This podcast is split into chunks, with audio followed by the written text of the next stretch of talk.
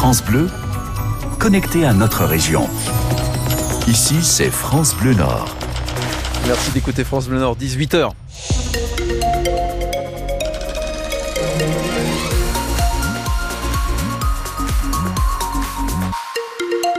Attention, vous êtes sur l'autoroute A2 en provenance de Cambrai, direction Valenciennes et Bruxelles.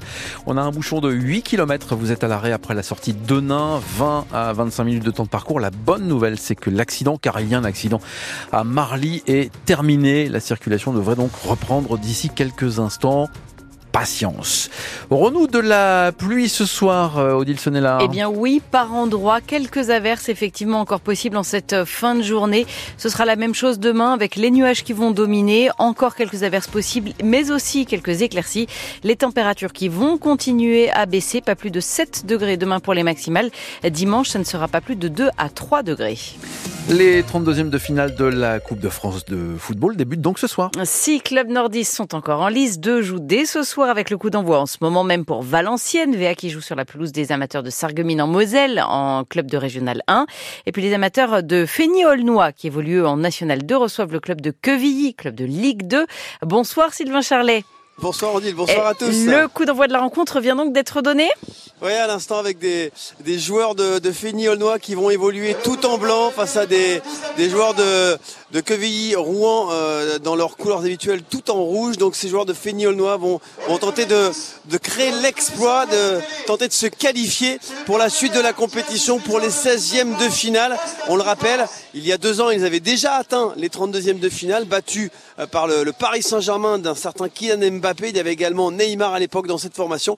Et la saison dernière, ils étaient tombés un peu plus tôt dans la compétition. C'était face à Valenciennes, pas loin d'ici, à Maubeuge, lors d'un match perdu sur le score de 4 buts à, à 0. Donc le coup d'envoi est donné dans cette rencontre et on espère que Fény va être capable, Fény Aulnois va être capable de réaliser l'exploit, Odile. Et le vrai exploit, Sylvain Charlet, ce serait que vous gardiez votre voix intacte jusqu'à la fin de la rencontre et même du week-end, puisqu'il y a quand même d'autres matchs à suivre Eh ce week-end.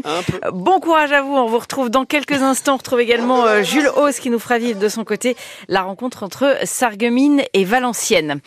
La décrue a commencé dans le Pas-de-Calais, mais le retour à la normale s'annonce euh, long. Ainsi, de nombreux écoliers ne pourront pas faire leur rentrée normalement lundi suite aux inondations. 13 établissements euh, des différents secteurs inondés sont toujours soit inondés, soit inaccessibles et ne pourront donc pas ouvrir leurs portes. Pour certains, ce sera courant distanciel. Pour d'autres, les élèves seront accueillis sur un autre site. Vous retrouvez la liste complète des écoles concernées sur notre site internet. Ce soir, il n'y a plus que quatre cours d'eau en vigilance orange. Là, la M, la Lys Plaine et la Lys Amont avec euh, la situation qui s'améliore aussi sur le canal d'Air sur la Lys où le niveau de l'eau baisse, aidé euh, par les opérations de pompage effectuées à l'écluse de Cuinchy. Voie navigable de France se veut rassurant. Ce soir, il n'y a aucune menace sur les digues et donc sur les habitations, sur les habitations situées en contrebas. Et alors que cette décrue, je vous le disais, euh, s'amorce lentement dans le ba- bassin, le bassin, pardon, versant de la eh bien, des riverains de Blandec ont annoncé cet après-midi la création d'un collectif. Ils habitent tous le quartier Qui est coincé entre deux bras de la. Ils ont été inondés trois fois depuis le mois de novembre.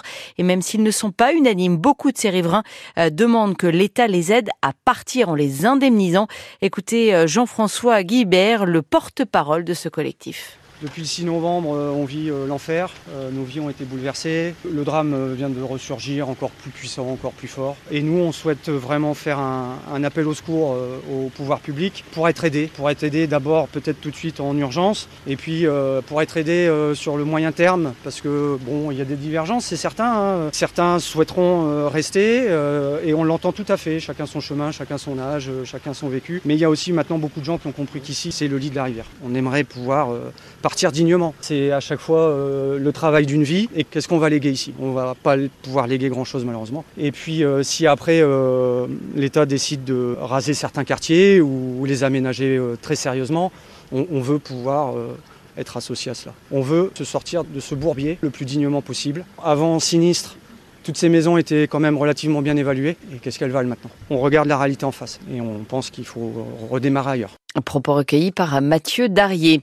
On le disait, les températures vont fortement chuter. On va perdre quelques 10 degrés en l'espace de quelques jours. En prévision de ces baisses, le préfet du Nord a décidé de renforcer les maraudes pour proposer des abris aux sans domicile. Les accueils de jour sont renforcés avec des horaires d'accueil élargis. En plus des places d'urgence ouvertes toute l'année, eh bien, des lieux supplémentaires de mise à l'abri d'urgence vont être ouverts dès ce soir, par exemple à Dunkerque, à Ronchin, à Fâche-Tuménil ou encore à Cambrai et Maubeuge. Et puis, il a incarné pendant des années le personnage de Hutch dans la série américaine Starsky et Hutch dans les années 70.